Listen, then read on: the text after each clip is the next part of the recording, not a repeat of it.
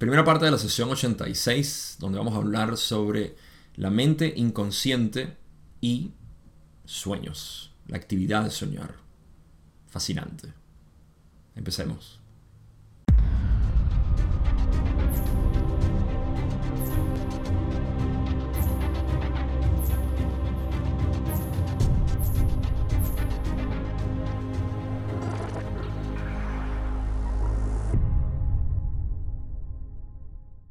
Esta sesión va a ser probablemente en tres partes también, porque dos preguntas que voy a cubrir nada más hoy son bastante extensas en términos de lo que podemos sacar de información ahí, y aparte eh, hay, hay muchísimo más que decir y hablar de las otras preguntas, así que eh, dos de las preguntas más importantes van a salir ahorita en realidad, pero eh, vamos a llegar ahí, vamos a darle suficiente eh, atención y cariño y luego pasamos a la segunda parte será ya terminar de hablar de los sueños. No voy a poder terminar de hablar de todos los sueños aquí, aunque sí vamos a establecer la base. Eh, la sesión va a empezar con temas un tanto personales, los cuales hemos cubierto ya y sabemos, así que vamos a hacer unos comentarios ahí. Y luego pasamos a la parte sustanciosa de, esta, de, esta, de este episodio, donde vamos a hablar de, primero, de la mente inconsciente o del inconsciente y luego pasamos a lo de los sueños, que es otro tema fascinante como tal y que tengo tanto que decir que voy a tener que resumir muchísimas cosas. Pero, en ese caso, eh, nada, vamos a empezar de inmediato, sin mucho que decir, para, para empezar a eh, a digerir esta sesión desde un principio. Como siempre, en la primera pregunta donde dice, ¿podrías darme primero la condición del instrumento? Luego que Rahan, por supuesto, saluda y se manifiesta eh, a través de Carla. Y Ra dice, la distorsión del instrumento hacia el déficit energético del complejo físico ha aumentado ligeramente desde la última consulta. Los niveles de energía vital han tenido exigencias significativas y también son un poco menores que la última vez que se preguntó Don le sigue, le hace seguimiento y dice cuál era la naturaleza de estas exigencias significativas de la energía vital. Rale dice, hay entidades que entretienen la distorsión del pensamiento hacia esta entidad a que elimine para los otros yo todas las distorsiones del otro yo. Esta entidad ha estado recientemente en estrecho contacto con un número mayor de lo normal de entidades en estas distorsiones del complejo de pensamiento. Esta entidad está distorsionada para proporcionar cualquier servicio posible y no es consciente de las incursiones hechas sobre las energías vitales. Don termina de hacerle la pregunta que estoy seguro que quería hacer y dice, estoy en lo correcto al suponer que estás hablando de entidades encarnadas de tercera densidad que estaban creando las condiciones para el uso de la energía vital. Rale dice, sí. Ok, entonces, ¿qué fueron estas tres preguntas? Vamos a resumirlo de manera precisa y rápida. Em, primero, Carla tenía un aumento de las energías físicas, algo positivo por supuesto, y luego un em, decaimiento de las energías vitales. Esta energía vital, por supuesto, es lo que compone, no solamente está compuesta de la energía física, sino de otras energías sutiles del cuerpo, y de la mente y del espíritu en cuanto a simplemente el deseo de vivir. Em, y la energía disponible que está tanto intelectual como emocional, eh, física y espiritual. Entonces todas estas energías en conjunto son las energías vitales. Ahora, ¿qué sucede?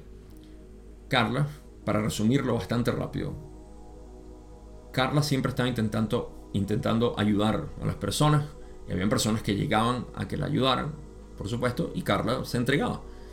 Esto simplemente es el desgaste natural de tus energías vitales. Aquí es donde mucha gente he escuchado decir, necesito aislarme, y esto es muy posible que sea necesario porque las personas eh, están muy sensibles en sus energías vitales, por ende deberían cuidar su energía. Eh, pero luego se puede crear esa idea de que la gente me está robando mi energía. No, eres tú que necesitas saber administrar tu energía, saber cuándo decir que no, cuándo decir que sí, eh, entender cuál es tu capacidad de servicio y eh, tener suficiente energía para tu día, estar satisfecha o satisfecho y seguir, ¿no? Así que esas energías vitales deben ser eh, administradas por uno mismo. Y, de nuevo, eh, acepto que es completamente adecuado que uno se retire cuando sienta que está muy drenado, ah, pero crear algún tipo de temor porque hay otras personas que te están robando tu energía o que hay vampiros energéticos, como he dicho.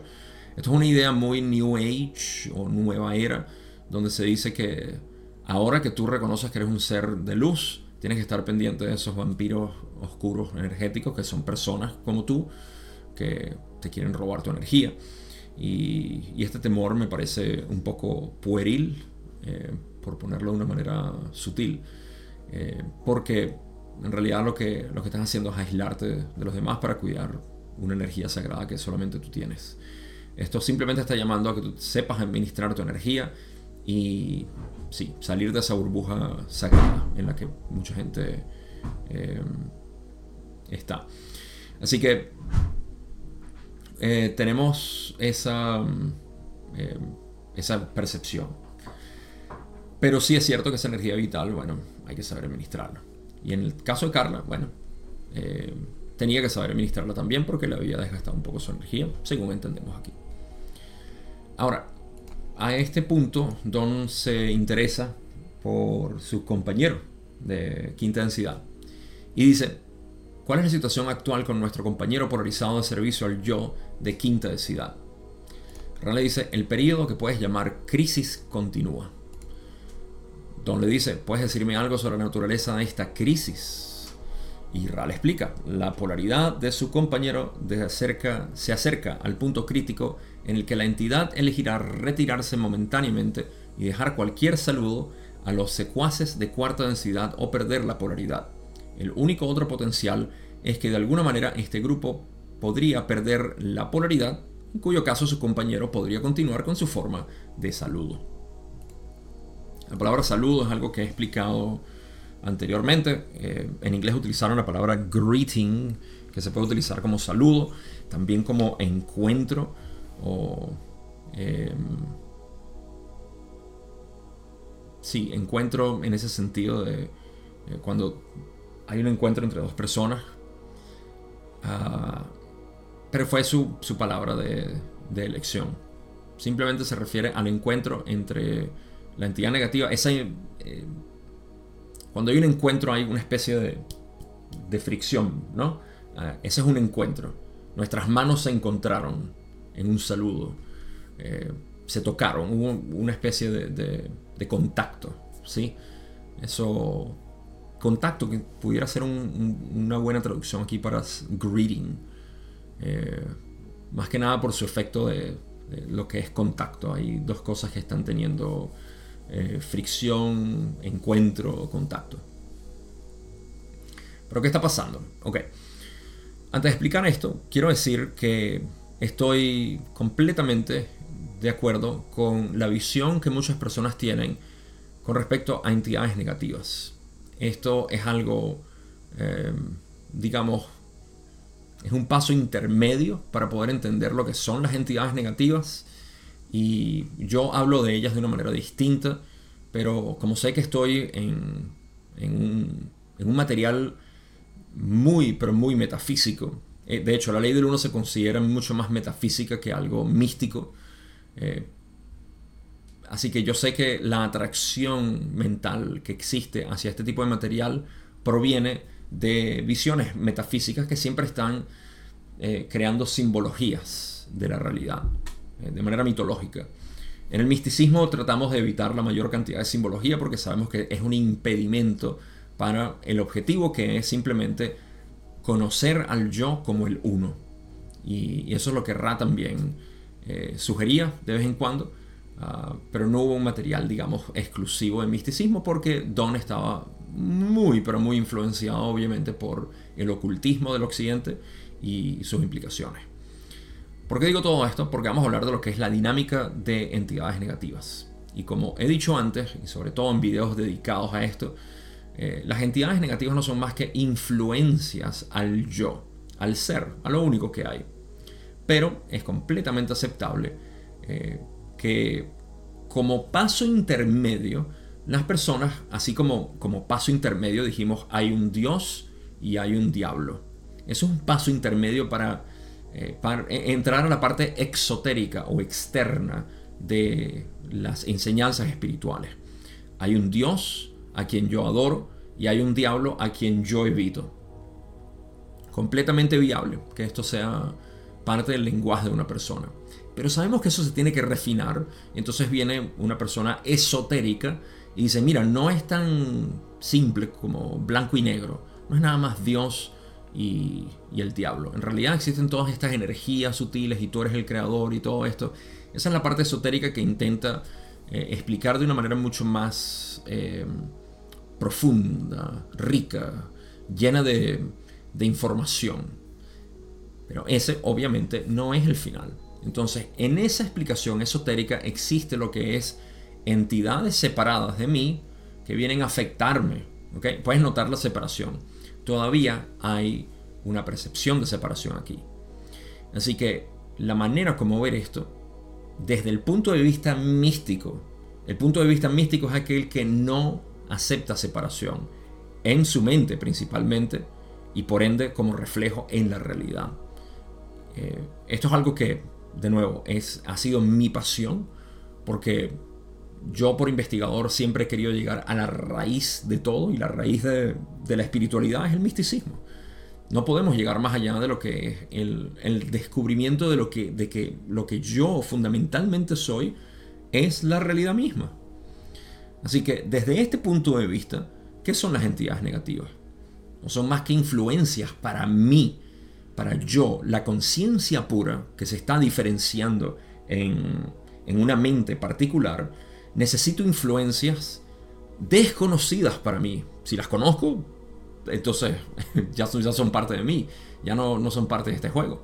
Así que yo necesito ser presentado siempre con influencias positivas y negativas. Es parte de la dinámica de juego que yo he creado en, este, en esta octava de experiencia, si queremos utilizar el lenguaje de la ley del 1. Así que, basado en esto, una vez más, admito que es muy aceptable que las personas tengan esta idea de que hay entidades negativas que vienen a afectarme y vienen a hacer esto y yo necesito hacer aquello. Eso sigue siendo eh, parte, eh, un poco profundo, pero sigue siendo parte del lenguaje del ser separado. Porque el ser separado siempre se está viendo a sí mismo como una especie de entidad y otras entidades. Inevitable. Eh, Así que entiendo eso, pero yo no alimento ese tipo de lenguaje o vocabulario. Así que los invito a que se den el paso final hacia el misticismo que disuelve todo tipo de separación y ve todo en una unidad. En ese caso, las entidades negativas son esa influencia negativa. Básicamente que te dicen, sepárate, eh, sé tú una entidad individual. La positiva te dice, disuelve eso, no lo eres. Así que es tu decisión, como siempre, qué camino quieres tomar. Entonces, esa influencia estaba presente, obviamente, por el canal que ellos estaban abiertos, estaba en su expresión máxima negativa, que es quinta densidad, o al menos de los que parecen hacer trabajo. Eh, es posible que una entidad de sexta densidad negativa en los primeros estadios pudiera eh, intentar hacer algún tipo de trabajo me parece que la mayoría lo hace a través de sus súbditos de quinta densidad. Eh, pero eh, eso no está muy explícito en el material de Ra. En cualquier caso, ese era el llamado que ellos tenían. Una entidad negativa o la influencia paralela a la información que estaban recibiendo por el material de Ra era esta entidad o influencia de quinta densidad. Lo cual, en el modelo místico, pudiéramos decir simplemente es la influencia negativa más fuerte que estaba presente para ellos y que debían escuchar, rechazar o aceptar. Em, ahora, Ra explica que en la situación en la que estaba el grupo con la entidad, lo que podía pasar era que estaba en un punto crítico donde la entidad, la influencia, tenía que dejar de hacer ese, ese tipo de trabajo o se iba a despolarizar eh, o eh, y en ese caso mandar influencias menores para, para poder intentar tentar de esa manera hacia eh, el ego más bajo. Y el otro potencial sería que ellos perdieran polaridad, entonces en ese caso la influencia pudiera estar más presente para ellos. Porque al perder polaridad se les puede ofrecer más fácilmente este tipo de, de servicio, como dice Ra, que es el servicio negativo. Ok, vamos a pasar a la primera pregunta sustanciosa de esta, de esta sesión. Y de este episodio, por supuesto. Pregunta 6, Don dice, en la última sesión mencionaste las propiedades que precipitan el velo de la mente. El primero es visualizar, imaginar o prever. ¿Podrías explicar el significado de eso? Rana dice, tu lenguaje no está repleto de términos no emocionales para las cualidades funcionales de lo que ahora se denomina mente inconsciente. La naturaleza de la mente es algo que les hemos pedido que reflexione. Sin embargo, es, digamos, lo suficientemente claro para el observador casual que podemos compartir algunos pensamientos con ustedes sin infringir sus experiencias libres de aprendizaje-enseñanza. Ok, así que aquí empezamos lo que es nuestra, nuestro viaje a través de lo que es la mente, la mente en general, no solamente la mente inconsciente.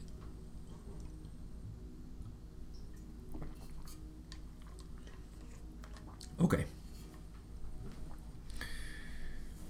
Primero que nada, en la sesión pasada estamos hablando de cuáles eran las cualidades, herramientas o eh, aspectos de la mente luego del velo, que fueron de mayor uso o se han visto de mayor uso para la polarización. En otras palabras, Don preguntó, luego del velo, cuáles fueron algunos elementos, cualidades de la mente que han servido y servirán para la polarización. Todo eso con el interés de querer obtener información de cómo nos podemos polarizar nosotros sabiendo que tenemos un velo a través de, los recursos de la mente. Ra una de esas le dijo, ah, una de ellas es, em, se me olvidó, no estoy seguro si, si, está escrito de la misma manera, pero es, ¿cómo fue que Don dijo? Visualizar, imaginar o prever. Creo que está escrito de una manera distinta al otro, no estoy seguro. Ah, pero esto es em, la capacidad de, tener visiones y, todo eso, ¿no? Estoy muy curioso de revisar cómo se escribe en español. No importa. Lo importante es que si van a esa pregunta, en la sesión pasada, yo dije que en mi opinión esto no tiene nada que ver con lo que eh, las personas contemplan como tener visiones y poder tener eh, premoniciones y, este tipo de trabajo, digamos, eh, clarividente es la palabra. Esa clarividencia que se asocia con una especie de don especial que se le otorga a la persona. Eh, no se trataba de eso. Lo dije en ese momento y, y eso es porque pude ver que en realidad lo que se está hablando es de polarización y la polarización no tiene nada que ver con esta clarividencia. La polarización es algo eh, paralelo a eso. Es como decir, yo soy ebanista, a mí me gusta trabajar la madera. No está directamente relacionado con polarización el hecho de que yo tenga esa cualidad de, de trabajar la madera. Sin embargo, es cierto que la clarividencia pasa por digamos, esa parte de la mente que vamos a estudiar, que es la mente inconsciente. Pero a eso no es a lo que se refería Ra. En pocas palabras, Ra no estaba diciendo eh, desarrollar clarividencia y tener visiones y todo esto va a ayudar a la polarización. O es un recurso de la mente para polarizarse. Yo en, ese, en esa sesión especulé y sugerí que lo que Ra quería decir es que es una manera de nosotros poder visualizar la mente inconsciente, porque estamos hablando de la mente inconsciente. Así que nuestra capacidad de poder ver más allá, en, inglés utilizaron la palabra far seeing, far es lejos, seeing es ver, ver más allá, ver a lo lejos. ¿Okay? Eh, visioning es eh, visiones o, o envisionar, no sé si la palabra es adecuada en español, eh, pero también envisioning utilizaron. En pocas palabras, utilizar nuestra capacidad mental para poder ver más allá. Pero ¿qué queremos ver? Más allá de, este planeta, más allá de la mente de mi esposo, más allá de eh, mis clientes que en sus vidas pasadas. Ah, puede ser que se use de esa manera. Pero ese no es el objetivo. El objetivo personal es ver más allá de lo que tú consideras que eres y buscar más adentro, dentro del inconsciente, que realmente eh, es más descriptivo, a pesar de que no se puede describir en palabras, como Ra va a explicar eh, pronto. Eh, pero eso es lo que es el trabajo, ¿no? Así que aquí Ra lo está diciendo de otra manera, diciendo que Primero que nada, hay tantas cosas que dicen aquí, ¿no? Dicen, tu, lenguaje no está repleto de términos no emocionales para las cualidades funcionales de lo que ahora se denomina mente inconsciente.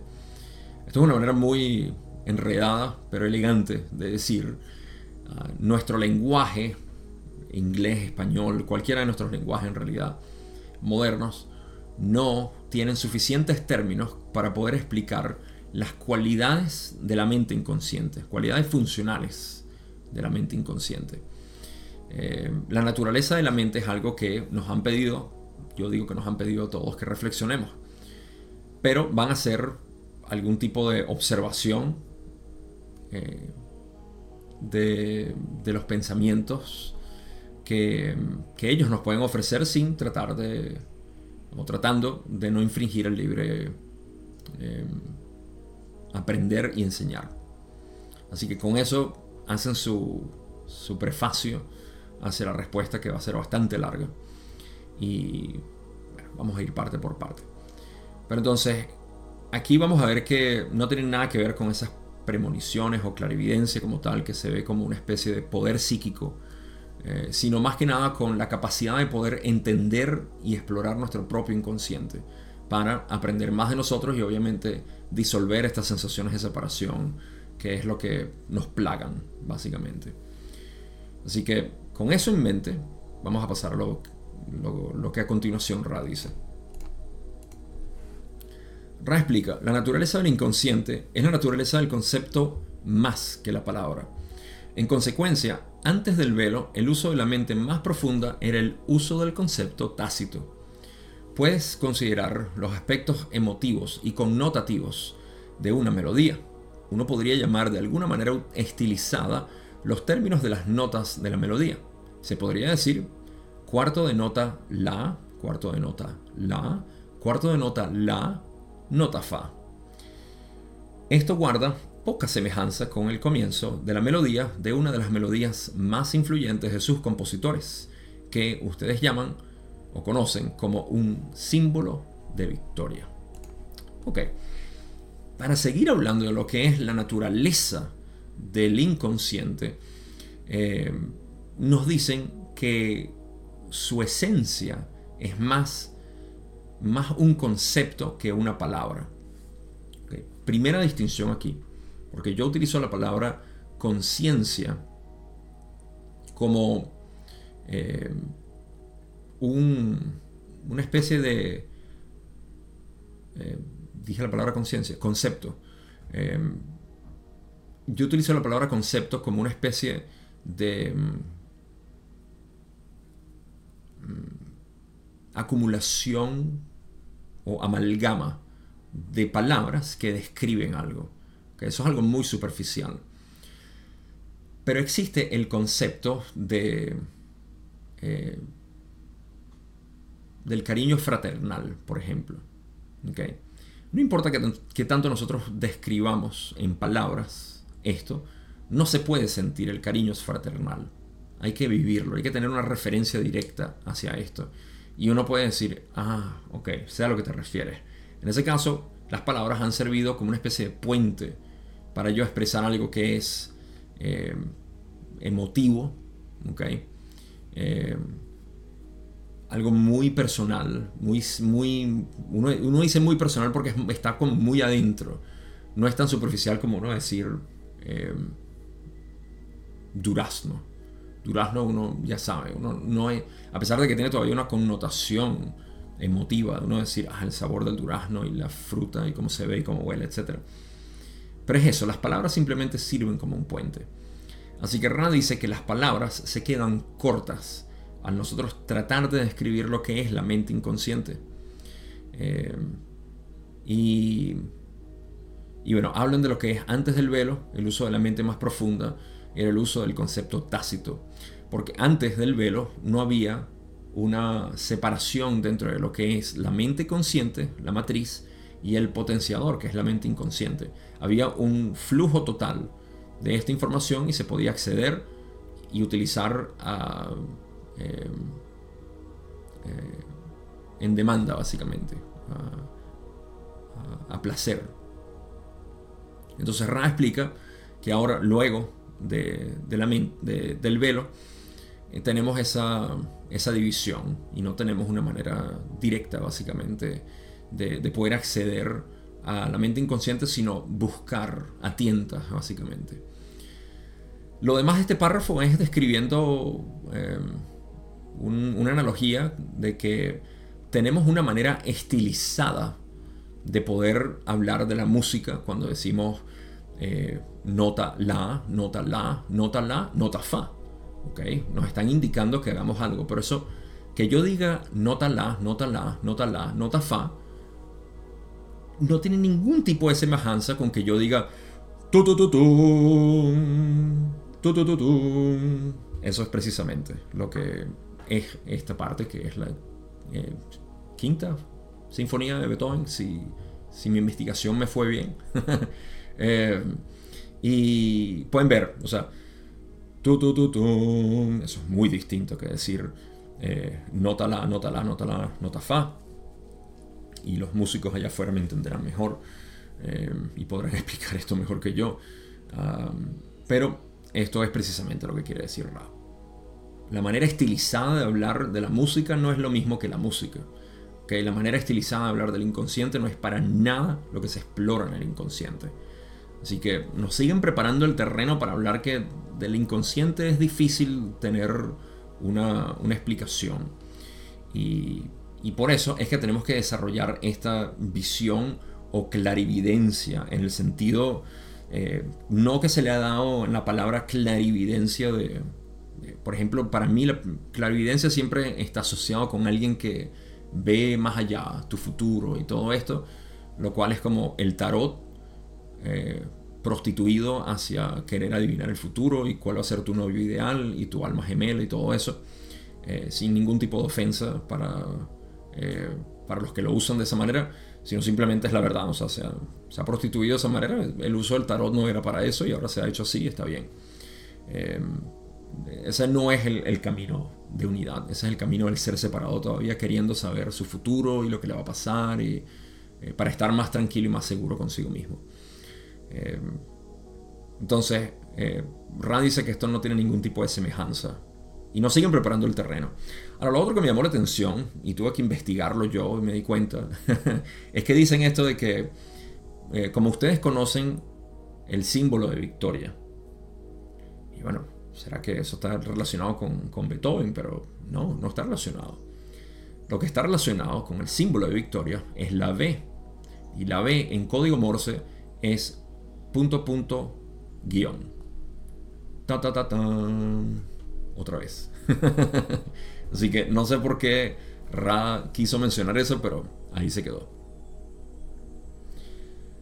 Muy bien. Pasemos a la otra parte de la respuesta de Ra. Ra continúa y dice, esta es la naturaleza de la mente más profunda. Solo hay métodos estilizados con los que discutir sus funciones. Así, a nuestras descripciones de esta parte de la mente, así como las mismas partes del cuerpo y del espíritu, se les dieron términos tales como clarividencia, lo que indica que la naturaleza de la penetración de la parte velada de la mente puede compararse a un viaje demasiado rico y exótico para contemplar una descripción adecuada del mismo. Así que ya tenemos todo el terreno preparado para poder hablar de este, esta fascinante exploración que es la mente inconsciente. Ok, prepárense para una descripción bastante, pero bastante extensa de lo que, de manera resumida, voy, voy a intentar hacer aquí.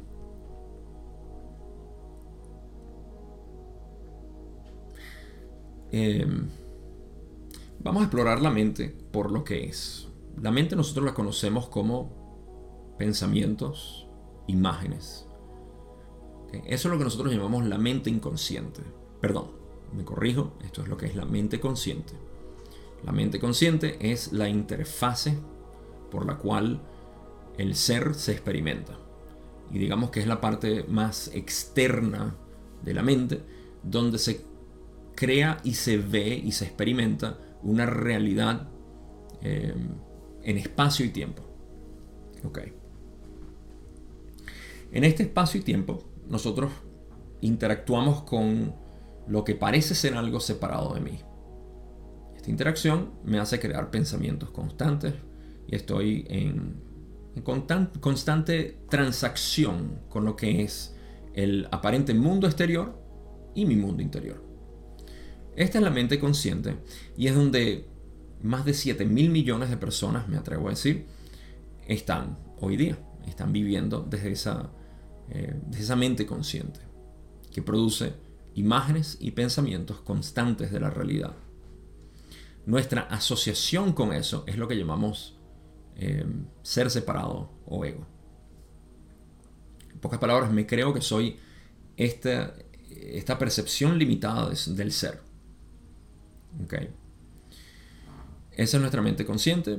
Eh, su propósito es simplemente interactuar con la realidad a través de percepciones, eh, que son sensaciones, pensamientos imágenes. Esas son las percepciones. Okay. Al menos dentro de mi modelo, la manera como yo lo explico, percepciones es simplemente todo eso. Son los seis sentidos. Cinco del cuerpo, uno de la mente, que produce pensamientos e imágenes la mayoría del mundo, incluyendo muchos de los que están en, el camino, eh, digamos, espiritual, en sus estados iniciales, ah, continúan asociando este tipo de interacción con su ser. Y ahora llegamos a un poquito más de profundidad porque estamos dentro de lo que es el camino espiritual. Así que podemos hablar del subconsciente, algo que incluso fuera de espiritualidad se conoce en psicología como aquello que rige eh, literalmente tus preferencias, tus inclinaciones, tus deseos, etc. Lo que haces día a día, lo que influye tus reacciones, dónde están tus emociones o de dónde salen tus emociones, eh, esta reactividad natural que tenemos. En pocas palabras, esa es la parte más profunda del iceberg, por así decir. Dentro de lo que es psicología moderna, aceptable, trabajable.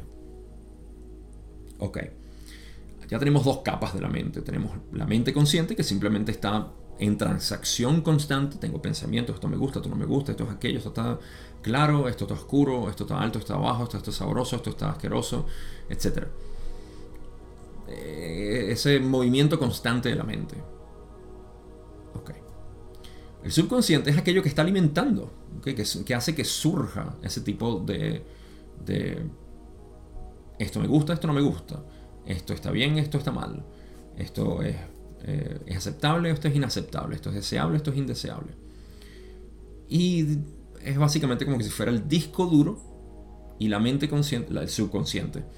Y la conciencia o la mente consciente es la, la memoria RAM, donde se carga información que va a ser utilizada al momento y luego se vacía. Se llena y se vacía. Pero ahí no nos detenemos. Y vamos hacia el inconsciente, que es donde estamos llegando aquí. Ah, muy bien. En el inconsciente no tenemos manera de saber, ¿okay? como Ra explicó ahorita, no tenemos manera de describirlo, no tenemos manera de decir qué es lo que hay ahí. Simplemente vemos cómo se manifiesta y lo único que podemos hacer es aceptarlo como es. Ese inconsciente eh, provee información que nosotros podemos aceptar y decir, es el camino positivo, o manipular y distorsionar a nuestra manera, prostituir básicamente, hablando de prostitución de información, prostituir el inconsciente a nuestro beneficio, que es el camino negativo. ¿Okay? Por eso es que aquí te das cuenta de cómo el camino positivo es simplemente aceptar todo, todo lo que venga. Y obviamente vas a tener resistencia, pero ¿cómo voy a aceptar que yo soy esto? ¿Y cómo voy a aceptar que esto es así? ¿Y cómo voy a aceptar? Eso es tú Suena horrible decirlo de esta manera. Ese es tu problema. Eh, no, pero es tu problema en el sentido matemático. O sea, tienes un problema matemático, es divertido. Uno, bueno, al menos para mí lo fue siempre. Eh, trabajarlo y resolverlo, básicamente. Resolver un problema matemático, una ecuación, para mí era un placer. Así que sí, es, es, es algo que es tu problema. Es tu, tu, tu juego. ¿No? Discernir entre eso. Ahora, en el inconsciente eh, hay, hay algo interesante a lo que voy a entrar. Pero para describir otra vez este proceso y reconocer lo que es el proceso mental, todavía falta que, hable del inconsciente aquí. Eh, suficiente. Pero fíjense que el, la mente consciente está hecha, como ya dije, de, pensamientos e imágenes. ¿Ok? Esto se puede verbalizar y entonces es lo que tenemos palabras descritas. A eso es lo que yo me refiero con conceptos, una amalgama de, palabras que describen algo, descripciones básicamente. Tenemos eso, que es la mente consciente lidiando con, todo esto, pero funciona uno ver lo que es el árbol de la mente. El árbol de la mente nos lleva hacia el subconsciente y luego hacia el inconsciente personal, colectivo, eh, racial, eh, planetario, etc. Todo eso que describe Ra no es necesario aquí, porque aquí únicamente nos interesa es el, personal, el inconsciente personal, que luego se va hacia, el, hacia la nada. Entonces estamos interesados en, el, ese, em, a ese inconsciente personal. Cuando nos adentramos ahí, a diferencia del subconsciente. Por cierto, el subconsciente es el responsable de que ahorita existan tantas prácticas y em, metodologías o ejercicios y em, este tipo de, manipulación del subconsciente para ser reprogramado. ¿Okay? Tenemos la mente consciente, como ya la describí, que está haciendo básicamente eh, la interfase por la cual el subconsciente se comunica con la realidad. Y luego está el subconsciente que la gente dice, no, ya va, yo puedo reprogramar mi subconsciente, vamos a hacerlo, porque esto no me gusta, esto sí, quiero esto. esto estás básicamente como que de compras, ¿no? Y dices, esto no me gusta, esto sí, esto no me gusta, esto sí. Y eso es una manera muy eficiente de uno empezar a cambiar su vida, ¿no? A vivir con mayor armonía, con mayor tranquilidad, etcétera, porque te estás deshaciendo de muchos patrones que no te sirven. Eh, sin embargo, sigue siendo limitado, es una práctica limitada porque, eh, de nuevo, no es más, esto es crédito más bien hacia el trabajo de reprogramar tu subconsciente, lo cual toma trabajo y una dedicación eh, increíble. pero yo personalmente, cuando me enteré de esto, y sobre todo el trabajo, por ejemplo, que hace Joe Dispensa, Bruce Lipton y otros, eh, es muy, pero muy fajado y eh, dedicado hacia lo que es este trabajo del subconsciente. Muchas cosas increíbles pueden salir de ahí. Pero este no es el camino místico total. Y bueno, yo estoy aquí en este canal para hablarles precisamente del final de este camino, que es el camino de la búsqueda. Em, entonces, en el, en el final de este camino no es el subconsciente. El subconsciente sigue siendo eso que está burbujeando y sigue siendo modificado, sigue siendo algo que describe tu ser. ¿okay? Lo que cambia es que obviamente la mente consciente ahora se percibe de una manera más aceptable y agradable, lo cual pueden ver que tiene una utilidad enorme, sobre todo para la gran mayoría de las personas que existen en este planeta que estén metidos en este tipo de actividad es fantástico. Porque nada más eso puede cambiar muchísimo, muchísimo eh, la cara del planeta. Muchísimo. Así que crédito a eso. Simplemente estoy diciendo que este no es el final y podemos ir más allá. Ahí entramos a la mente inconsciente. A diferencia de la mente subconsciente, donde nosotros podemos percibir y entender, ah, claro, porque de niño era así, ahora tengo que sanar esto de niño, ah, claro, porque cuando mi esposo me dejó o cuando mi esposa me montó cuernos o lo que sea, y este tipo de traumas y cosas que vienen del pasado y se siguen regenerando, uno empieza a hacer todo ese trabajo subconsciente. Ok. Hay un trabajo que para mí es más eficiente porque va más profundo hacia lo que es el ser, que es el trabajo del inconsciente. ¿Y qué sucede aquí?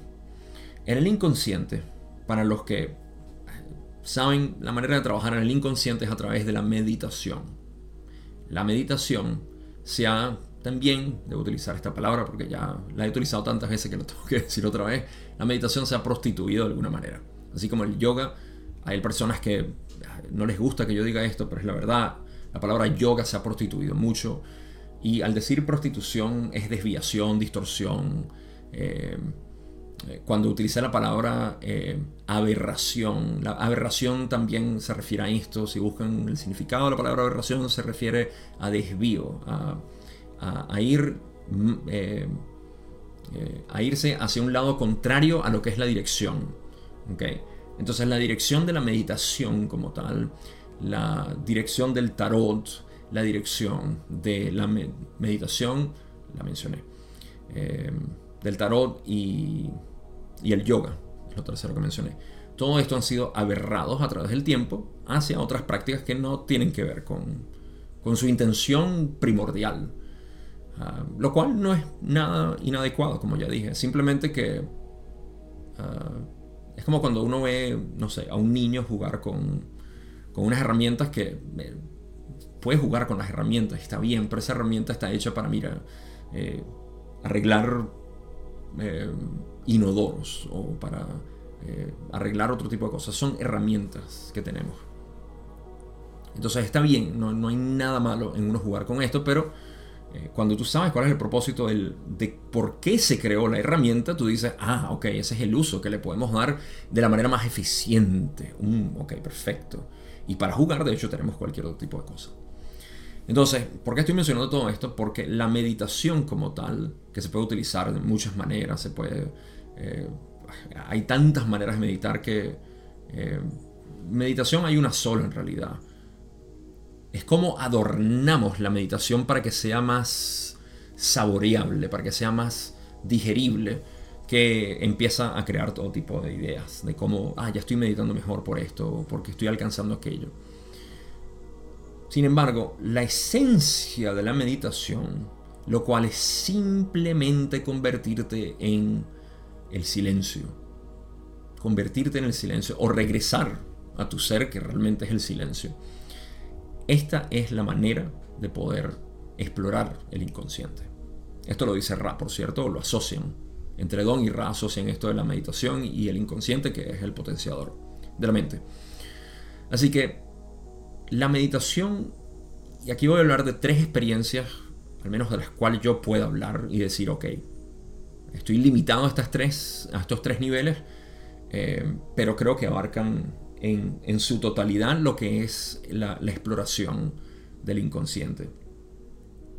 Y sobre todo porque no es el, no es el estado de conciencia pura, sino simplemente exploración de la experiencia mental Recuerden que cuando estamos hablando del inconsciente no estamos hablando de conciencia pura. Estamos hablando simplemente de mente, que de movimiento, de, eh, de vibración a un nivel muy primigenio. Esa es la mente inconsciente. Sigue siendo vibración, sigue siendo eh, manifestación, pero muy, muy profundo en términos de lo que es el proceso mental. Para los que conocen y han hecho el camino directo, saben que la primera distinción que yo hago es entre mente y conciencia. Bueno, la mente consciente, subconsciente e inconsciente, todas están en, esta, en este renglón. La conciencia está separada arbitrariamente por, eh, por los efectos de estudio, por, la, por intención de estudiar este fenómeno que llamamos vida o ser. Hacemos eso. Así que Estamos hablando de la mente todavía. Ahora, ¿cuáles son estos niveles que puedo eh, asegurar en mi experiencia y que aparte tienen referencia dentro de lo que son nuestros, mm, nuestros sistemas místicos, ya sean cristianos, budistas, daoístas, eh, islamistas, no importa. La referencia es la siguiente. Primero entramos a un estado que está muy cercano al subconsciente. Y, y este estado es el en el que uno puede percibir información, pero nos cuesta un mundo. Nos cuesta muchísimo poder explicar. Sin embargo, lo podemos hacer. Normalmente lo que hacemos es que cuando en meditación esta información surge, decimos, hey, esta información, ah, ¿cómo te la explico? Es que esto es así, tienes que entender esto y esto y esto. Tienes que explicar muchas cosas para poder eh, transmitir el mensaje de lo que estás viendo. Esto demuestra lo que Ra dice, que es muy difícil poner en contexto lo que la mente inconsciente está haciendo. Sin embargo, en meditación tú puedes absorber toda esta información y sin ningún problema integrarlo. El problema está en explicarlo. Ese es mi trabajo y ven todo lo que me cuesta hacerlo semanalmente. Porque a, este nivel es donde realmente se generan este tipo de comprensiones. Que uno puede transmitir, pero siempre se pierde demasiado, pero demasiado. Sin embargo, vale la pena hacerlo porque, en primer lugar, lo disfruto. En segundo lugar, lo disfruto. Y en tercer lugar, me encanta. Así que ese es el primer nivel que yo diría que, que uno empieza a saborear y dice, epa, ya va, hay una parte de mi mente que no entiendo muy bien, me está dando información, pero es tan rica y sustanciosa. Luego existe otro segundo nivel, al cual es imposible explicar nada. Todo es una experiencia magnánima. Esto es un nivel de. Estoy, sigo hablando de la mente inconsciente. Yo arbitrariamente le estoy creando tres niveles.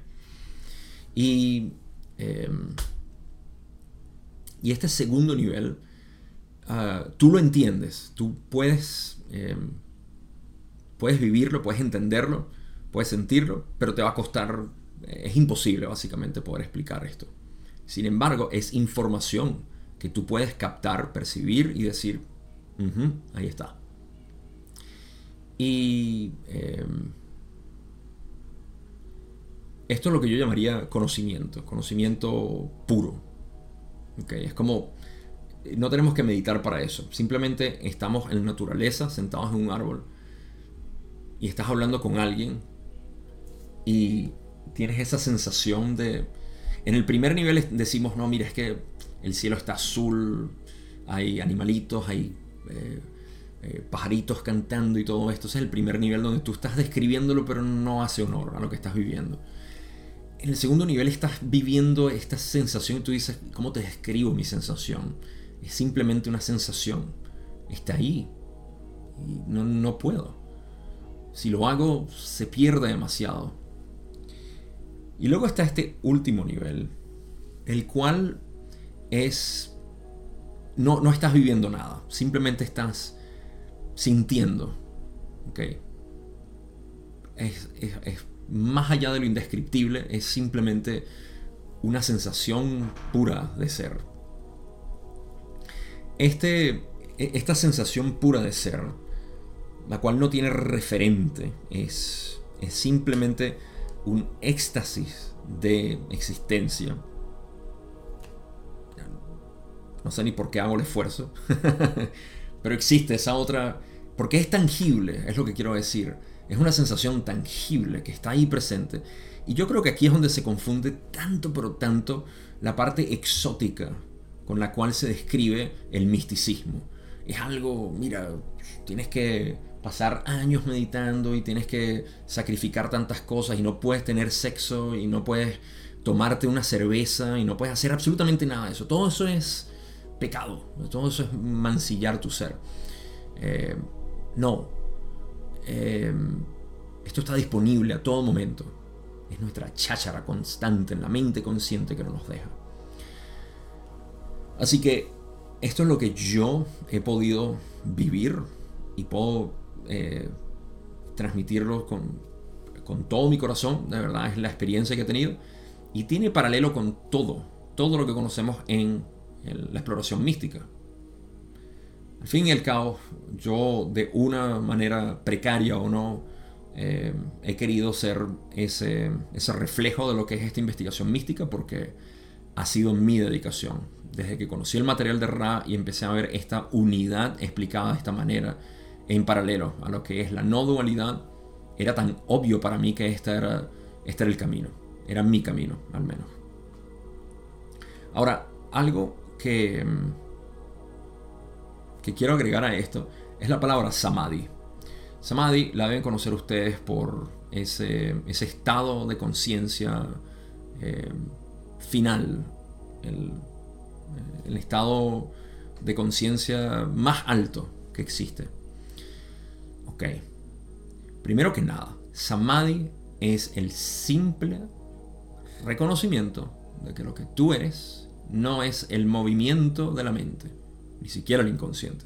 Samadhi es el simple reconocimiento. Y digo simple con, con, una piedra en los dientes porque no es simple, es sin esfuerzo. Es un reconocimiento que no toma esfuerzo alguno de saber que lo que tú eres es la esencia de la realidad, la conciencia misma. Esto no toma esfuerzo. Muchas personas dicen, Cabo, pero ¿cómo hago para yo darme cuenta que soy eso? Y esa es la pregunta incorrecta, pero hay que hacerla para poder darle las vueltas, dependiendo de quién la hace y por dónde viene. Esta es la, la, maravilla y la belleza de enseñar esto directamente a las personas, es que no hay una manera de decirlo directamente, sino depende de dónde tú vengas. Si yo te puedo ver de dónde vienes, te puedo dar la vuelta para que puedas entenderlo y lo puedas sentir. Y eso es tan exquisito para mí poder hacerlo. Cualquier caso, Samadhi es ese reconocimiento. El detalle está en que luego de que reconocemos eso, pasamos de inmediato a nuestro nuestros patrones de, sensación de separación, donde vamos a seguir, bueno, porque yo, y toda la cháchara mental vuelve. ¿Ok? La cháchara mental viene desde la parte más superficial de supervivencia hasta la más profunda del ego espiritual, de decir es que ya yo soy esto, yo sé quién soy porque ya yo me hice mi, mi carta astral y aparte me leyeron las cartas y me dijeron todo esto y ya yo estoy bien descrita, ya yo sé quién soy. Eso es todo lo que yo soy y vuelve todo eso. Samadhi se pierde de inmediato. Entonces, eh, no se pierde, se oculta, se adrede a propósito, de manera inconsciente quizá, pero por voluntad se tapa. Volvemos a tapar nuestra existencia pura. Y normalmente es porque inicialmente la persona que explora Samadhi, cuando dicen que eso es, no, ahí no hay nada, ahí yo no voy a explorar absolutamente nada, así que no, no puedo. Claro, porque en Samadhi no hay nada que explorar. En Samadhi simplemente hay esta sensación que lo único que puedo describir es ese tercer nivel del inconsciente, donde hay simplemente una es algo vibrante, es, algo, eh, es tan exquisito de verdad, ¿no? No, hay, no hay otra manera de ponerlo, es exquisito, es, es, dicha pura, sin, sin dirección, es dicha pura. Y cuando eh, dedicas tu voluntad a eso, pasa algo muy importante, que es a lo que voy con toda esta media hora que creo que me tomo explicar el inconsciente.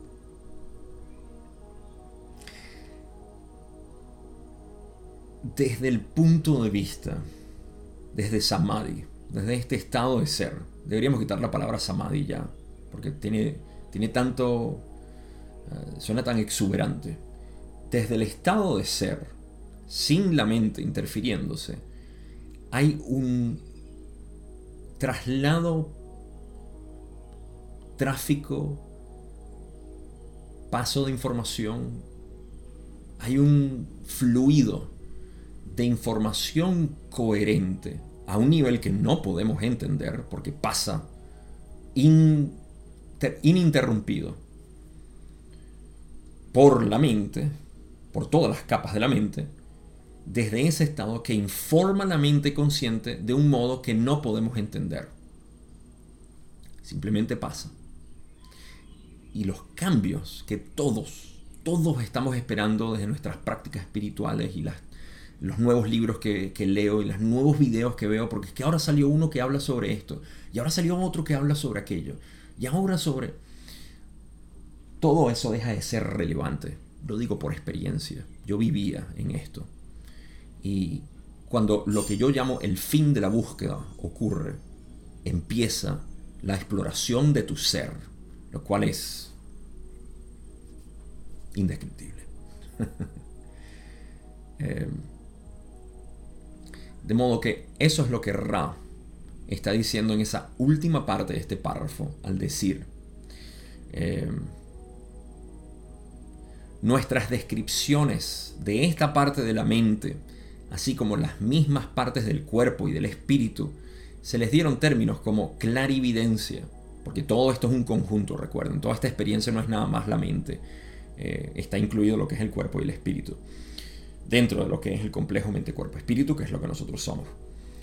Se les dieron términos tales como clarividencia, lo que indica que la naturaleza de la penetración de la parte velada, ok, aquí estamos hablando desde la mente consciente, estamos penetrando la parte velada de la mente, se puede comparar a un viaje demasiado rico y exótico para ser contemplado en una descripción adecuada del mismo. En pocas palabras, es tan exótico y tan rico, tan exquisito, que no se puede describir. No podemos hablar de eso. Eso es lo que espera al buscador cuando finalmente decide no solamente reconocer quién es, sino aceptarlo. Conócete, acéptate. La pregunta que te dejo es, ¿en quién te conviertes? Dejo hasta ahí. Pasemos a la otra pregunta. Y final.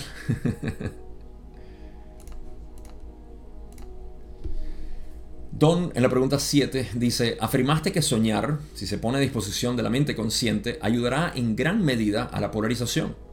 ¿Podrías definir soñar o decirnos qué es y cómo ayuda en la polarización? Ra dice, soñar es una actividad de comunicación a través del velo de la mente inconsciente y la mente consciente. La naturaleza de esta actividad depende totalmente de la situación con respecto a los bloqueos, activaciones, y cristalizaciones del centro energético de un determinado complejo mente-cuerpo-espíritu. Honestamente, creo. Creo, no tengo la página. ¿Dónde estás? No puede ser. Ok, en cualquier caso, estoy casi seguro que mm, es centros energéticos. Cristalizaciones de los centros energéticos de un, de un determinado complejo mente-cuerpo-espíritu. Ok.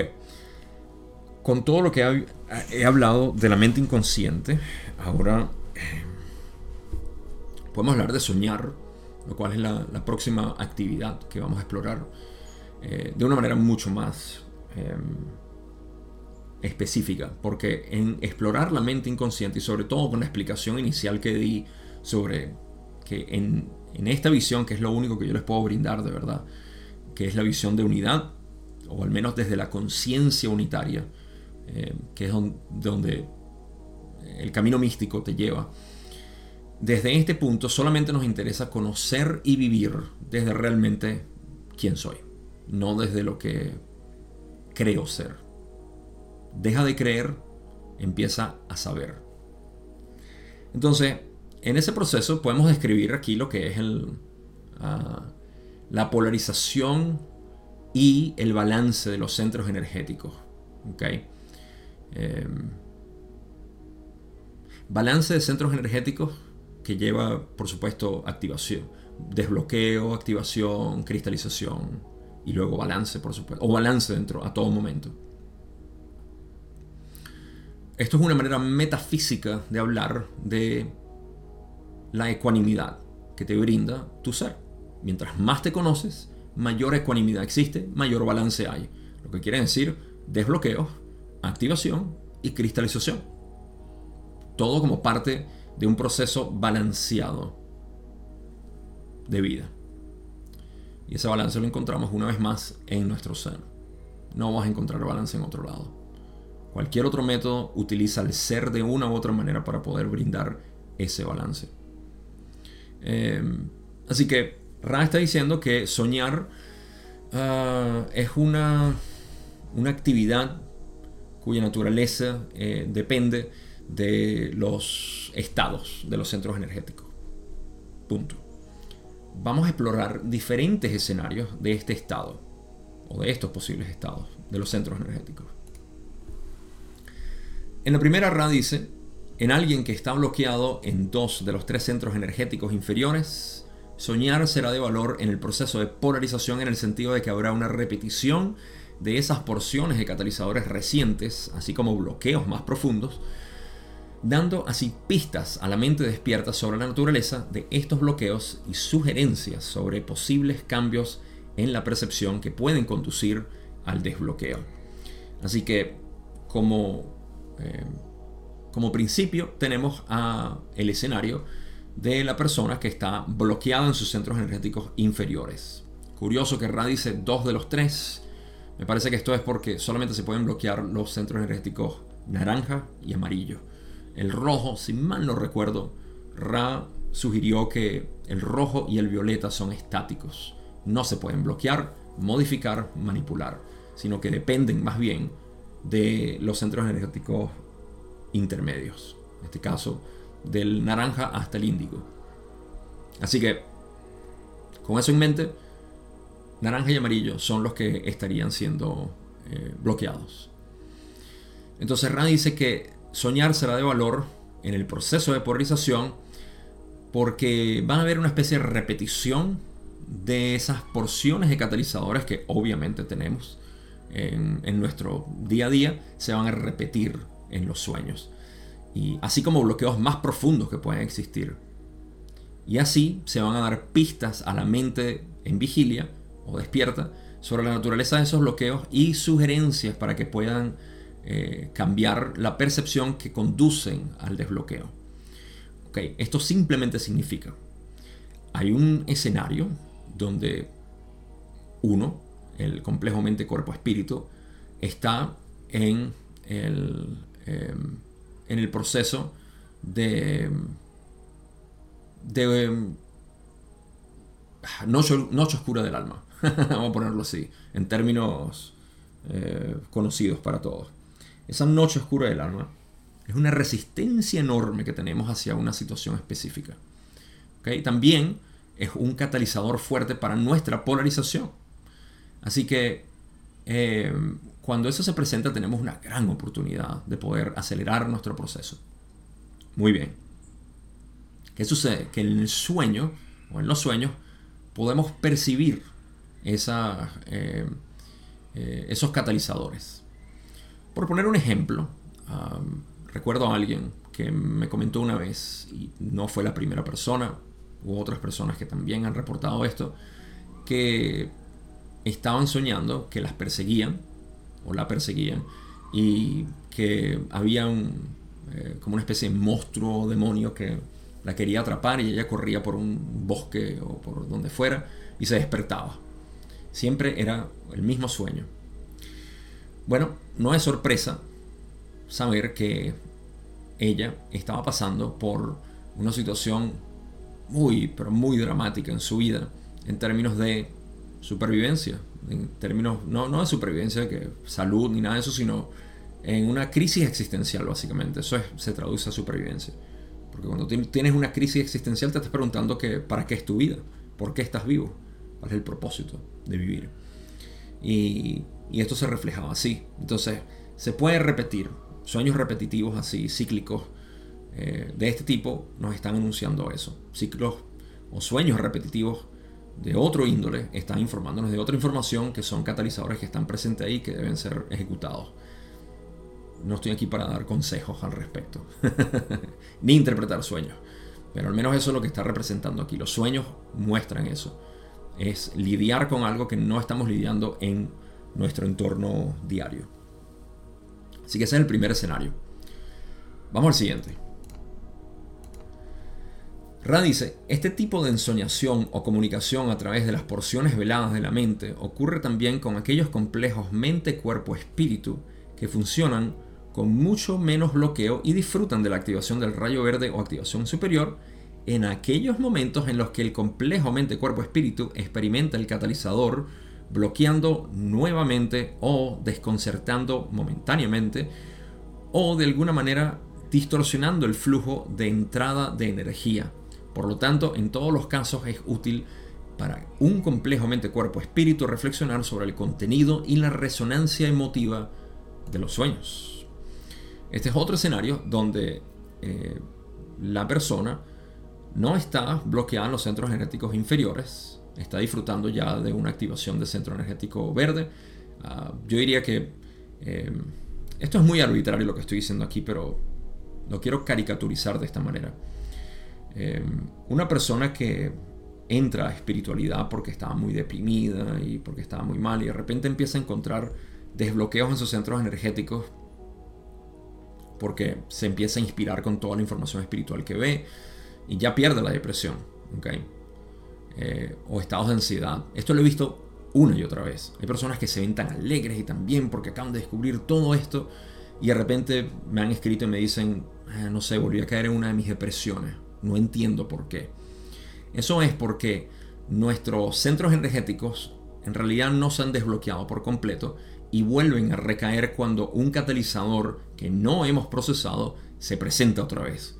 entonces nos deprime. Literalmente deprime en el sentido de decantar nuestra energía hacia los centros energéticos inferiores. Hay un enfoque ahí que no hemos terminado de dejar y es una resistencia que si no la soltamos se repetirá una y otra vez. Así que esto es lo que Ra está describiendo aquí. Estados en los cuales el corazón está activado, se está viviendo de esta belleza, o incluso de centros eh, energéticos superiores, pero se está perdiendo básicamente eh, de desbloquear algunos centros energéticos inferiores y vuelve a decaer.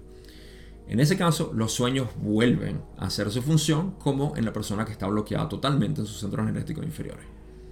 Así que dos escenarios básicamente de lo mismo, pero en uno eh, la persona está completamente eh, desconectada de su corazón, mientras que en la otra hay una especie de conexión y vuelve.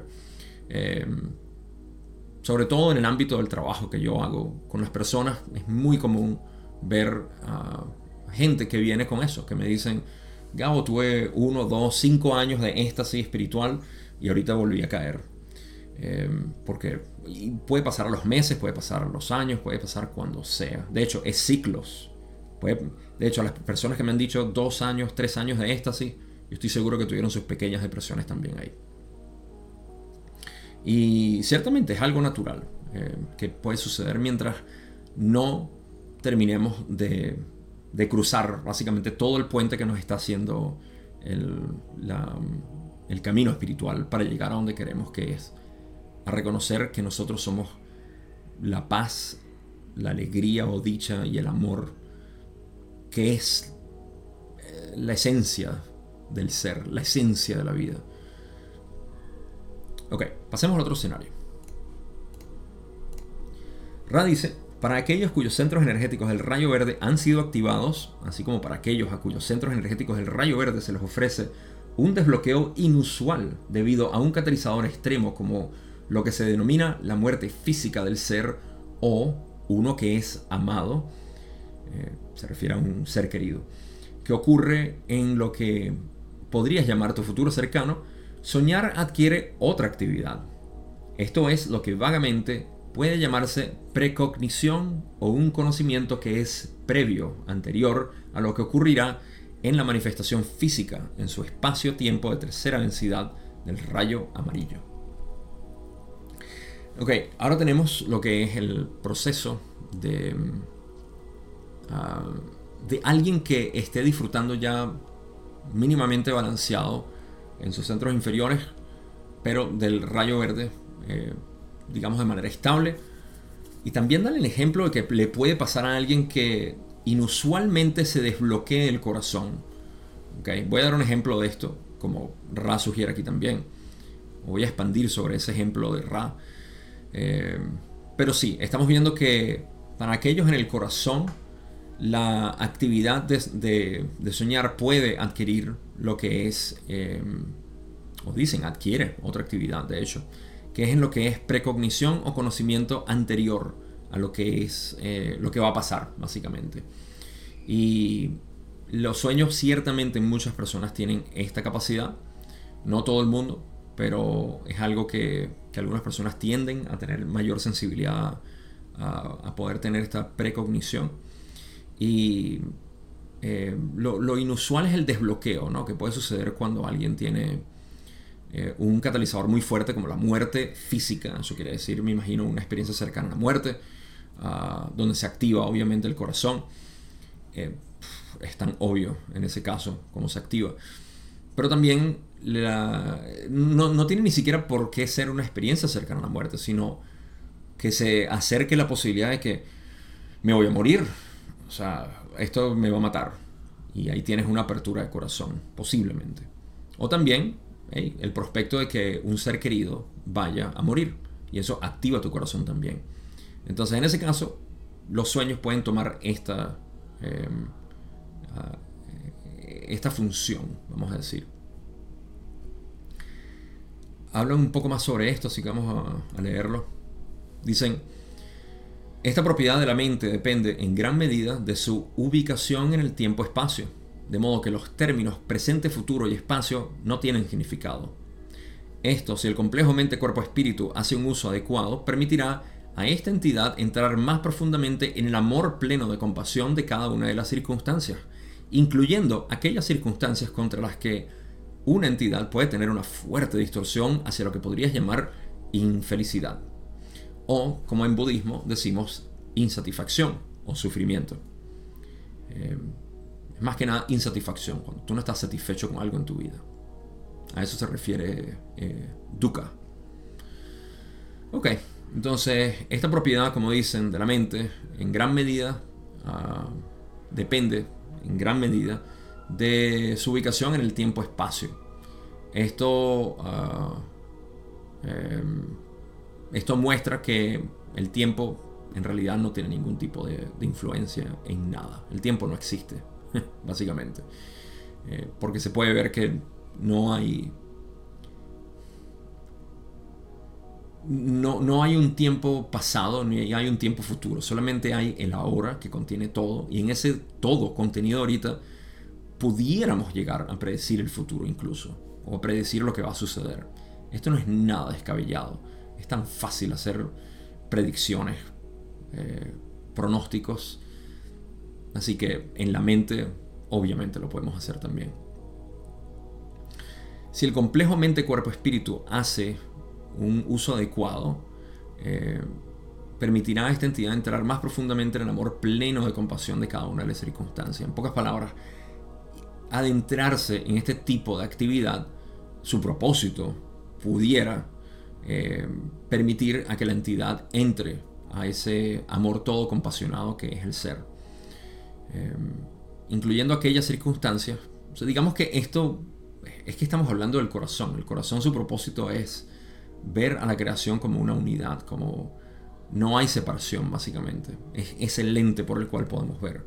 Es la plataforma de evolución. Y, ok, entonces, eh, incluso las circunstancias más fuertes que tengamos en términos de infelicidad.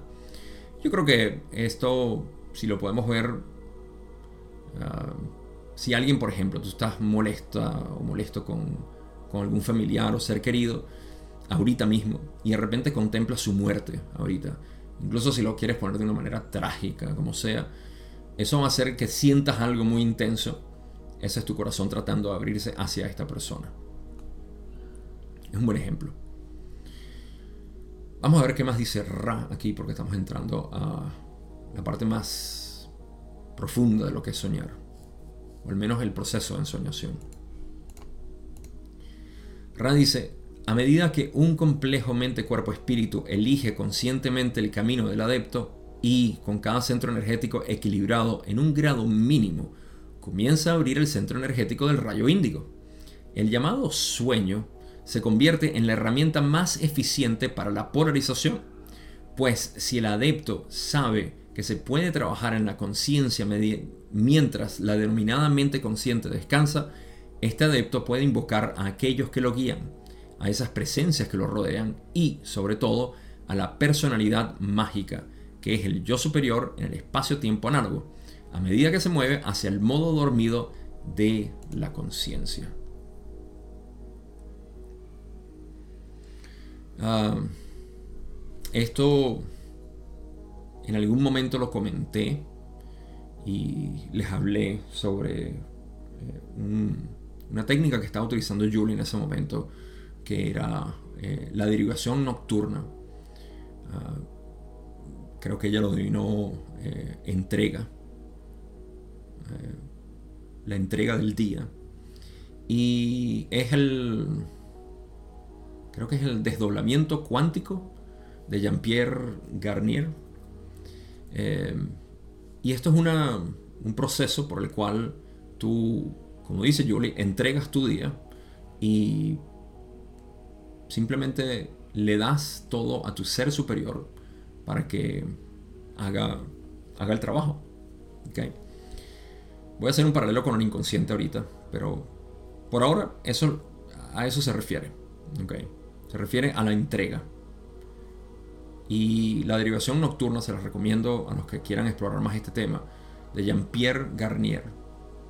Eh, es algo que Julie estudió por un tiempo, lo estuvo haciendo y los resultados fueron fascinantes. Eh, esto es parte del, del, trabajo en el cual uno, fíjense, aquí tiene que ocurrir el ser separado, que es quien entrega al ser superior. Si existe un ser superior, existe un ser separado. Así que esto, de nuevo, es una dinámica, es una de las maneras, lo menciono porque es parte de lo que es este proceso. Y, eh, y en realidad, o sea, en el fondo lo que está sucediendo para las personas que quieren saber desde el punto de vista místico lo que está ocurriendo es que tú le estás quitando cada vez más realidad a la sensación de separación. ¿okay? Y confiando, ¿okay? tu fe está puesta en lo que Ra llama ser superior, personalidad mágica, presencias que te rodean, aquellos que te guían, ancestros, ángeles, etc. Todo eso es como cuando hablé temprano en esta sesión sobre las entidades negativas y positivas, las influencias positivas y negativas, es lo mismo. Ahora estamos hablando de las entidades positivas que tienen esa influencia. Así que en tu mente existen influencias positivas que tú tienes que llamar. En pocas palabras, en tu exploración del inconsciente, tú tienes que elegir entregar ese ser separado que no sabe nada, que está simplemente condicionado, entregarlo ante la sabiduría profunda y potencialmente infinita de tu ser. Además, podemos eh, antropomorfizar lo que es esta, esta influencia, eh, humanizarlo como entidades, pero no es necesario. Solamente para las personas que les guste y se sientan bien haciéndolo, pues está bien. Es completamente válido. Y de hecho eso es parte de lo que es este proceso de entrega, al menos bajo el proceso del ser superior y el desdoblamiento cuántico, derivación nocturna, todo el nombre que le queramos dar, se refiere a eso a que le estamos dando, en esencia, eh, mayor realidad a aquello desconocido en nosotros. Así que para el adepto que está buscando polarizarse, esta es una de las herramientas, aunque Radice es la herramienta más eficiente para la polarización. El llamado sueño se convierte en la herramienta más eficiente para la polarización. Eh, y, esto tiene una connotación directa eh, con, con los que no quieren tomar la insoniación. Y ahorita se los voy a dar. Se van a fascinar cuando se los diga porque van a recordar algo que dije sobre la mente inconsciente anteriormente. Eh, ok, esto es si el adepto sabe que se puede trabajar en la conciencia mientras la denominada mente consciente descansa. Pocas palabras, si tú estás consciente de que cuando el ser separado, que no es más que una cháchara constante, tratando de atraer tu atención, que mientras el ser separado no está, todavía hay una mente inconsciente en pleno eh, florecimiento. Eh, Entonces, este adepto puede invocar a aquellos que lo guían y bueno, todo lo demás, a las presencias que lo rodean y sobre todo al ser superior, mientras se mueve hacia el modo dormido de la conciencia. Ok, de nuevo, para las personas que no quieren entrar a esto de soñar, les voy a dar la alternativa, la cual es la mía, por supuesto, porque eh, yo no decidí tomar ese camino de, los sueños, soy muy malo registrando mis sueños y eh, no desarrollé eso, no me llamó la atención, pero está la alternativa, que, es realmente lo que se hace en el camino místico en general, no no se trabaja tanto con sueños. Ra finaliza esto diciendo, con estas afirmaciones atendidas, la actividad de soñar alcanza ese potencial de aprender a enseñar que es más útil para aumentar las distorsiones del adepto hacia la polaridad elegida. Hay otras posibilidades del sueño que no están tan estrechamente alineadas con el aumento de la polaridad que no cubrimos en este espacio-tiempo en particular. Eh, primero, para cubrir esa última parte, donde dicen que hay partes de, o posibilidades del sueño que no están cubriendo aquí porque no están estrechamente alineadas con la polarización. Y eso es lo que Don estaba preguntando. Le interesaba aquello que ayuda a polarizar al ser. Mi especulación aquí es que tiene que ver con sueños lúcidos, eh, viajes astrales, proyecciones astrales, etc. Lo cual se puede hacer a través de sueños o, lo que voy a hablar ahorita, como paralelo o alternativa, meditación.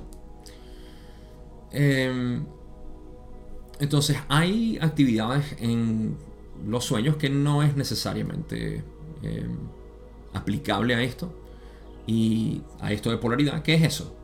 Es básicamente como decir mi imaginación. Yo puedo imaginarme cosas, puedo utilizar mi imaginación, mi mente para eh, tener sueños lúcidos, tener viajes astrales, tener comunicación con entidades, entre comillas, que existen fuera de mí. Y, y aquí es donde se empieza a proyectar toda esta eh, curiosa mitología eh, astral de que hay todo tipo de entidades que, a las cuales tienes que eh, asistir porque son más, o sea, te están informando. Es todo un juego, un juego bien interesante el cual se crea ahí, ¿no? Ah, pero a mí particularmente nunca me, me, llamó la atención eso de estar explorando entidades. No, mentira, no fue nunca. Al principio cuando estaba explorando con sustancias psicodélicas me acuerdo que había mucha gente alguien llamado Terence McKenna, hablan muchísimo de esto, eh, alguien admirable en términos de, plantas psicodélicas o de sustancias psicodélicas en general. Pero ahí fue donde se perdió mi búsqueda, cuando me di cuenta de que eh, no estaba ganando nada con querer buscar hablar con entidades y todo esto, porque si no era mi paso o mi camino, pues ¿para qué? Em, pero entonces eso es lo que yo creo que no está estrechamente alineado con polarización. Por ende, Ram va a hablar. Curiosamente, los sueños y la meditación se pueden utilizar para lo mismo, para experiencias que no tienen nada que ver con tu polarización ni desbloqueos, más bien pudieran contribuir con bloqueos y, desviaciones o distorsiones, eh, lo cual es para mí una vez más Tú puedes tener sueños lúcidos, obviamente. A quien no le gusta despertarse en un sueño y decir, uh, estoy manipulando todo. Pero obviamente aquí no estamos sacando ningún provecho del sueño para informarnos de nuestro inconsciente y nuestro subconsciente. Tampoco los viajes astrales para eh, convivir o compartir con entidades del astral o asustarse de ellas, como la mayoría de las advertencias son, eh, que hay cosas en el astral.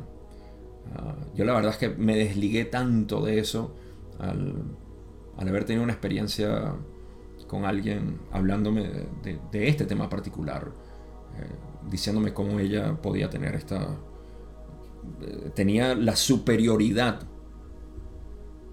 Ella sentía que tenía una superioridad al tener un acceso al astral cuando los demás plebeyos no los teníamos. Em, em, y, y vi, vi la desconexión tan grande que puede ocurrir en este tipo de exploración y una vez más, eh, en budismo, me, brilló esa, esa, enseñanza que dice, si encuentras todo tipo de entidades y cosas en, en tu meditación, ignóralas, porque son distracciones.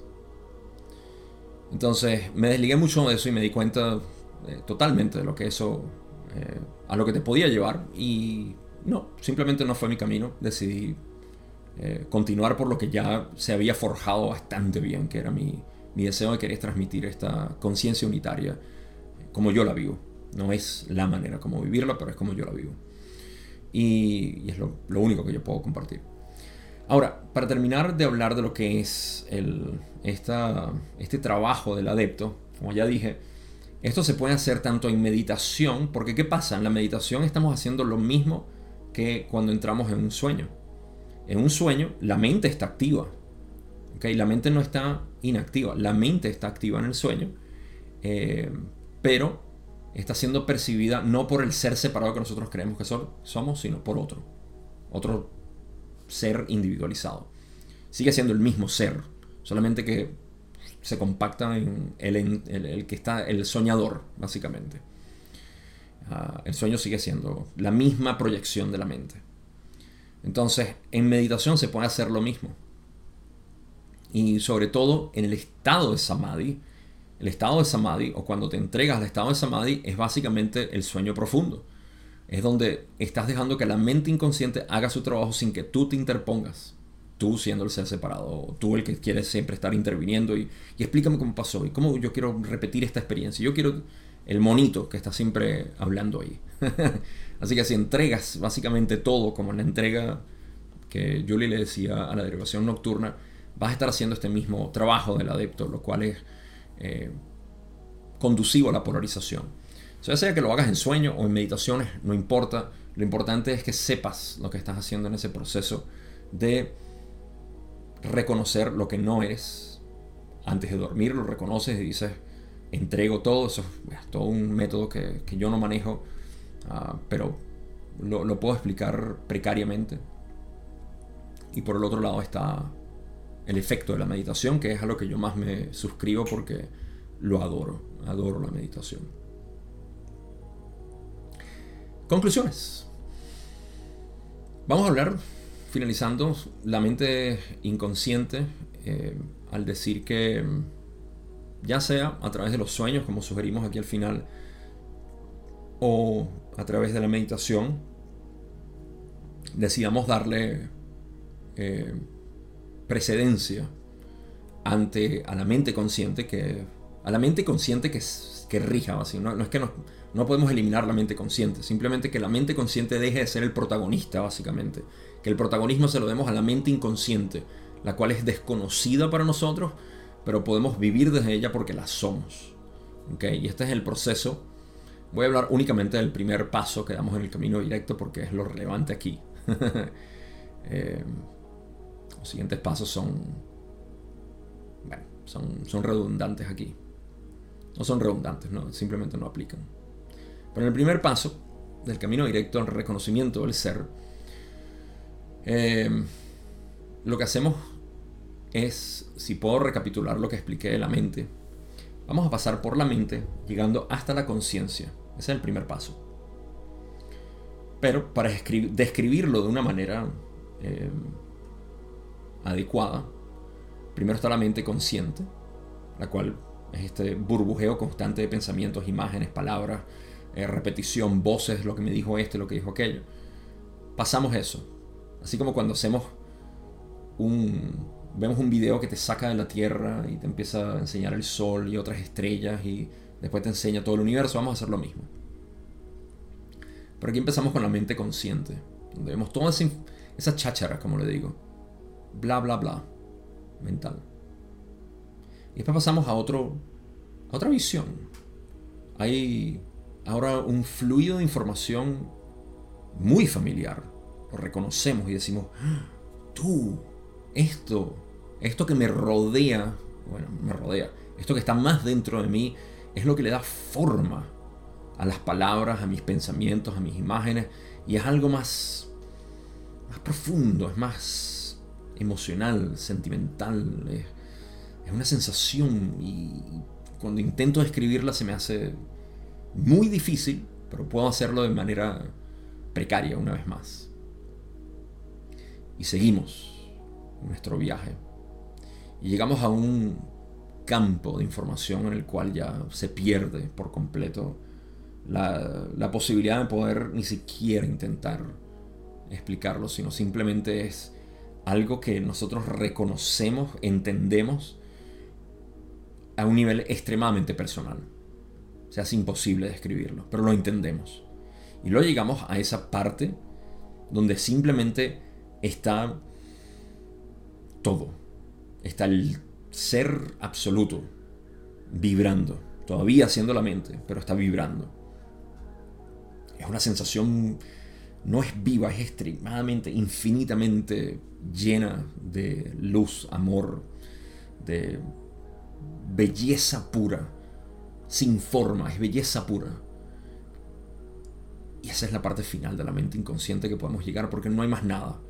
Más allá de eso, lo que encontramos es la conciencia que lo percibe todo. Y ahí es donde llegamos al final del primer paso del camino directo. A esa belleza. Que ni siquiera es una belleza, simplemente es una sensación indescriptible. Samadhi. La residencia o el estado de poder vivir en tu ser.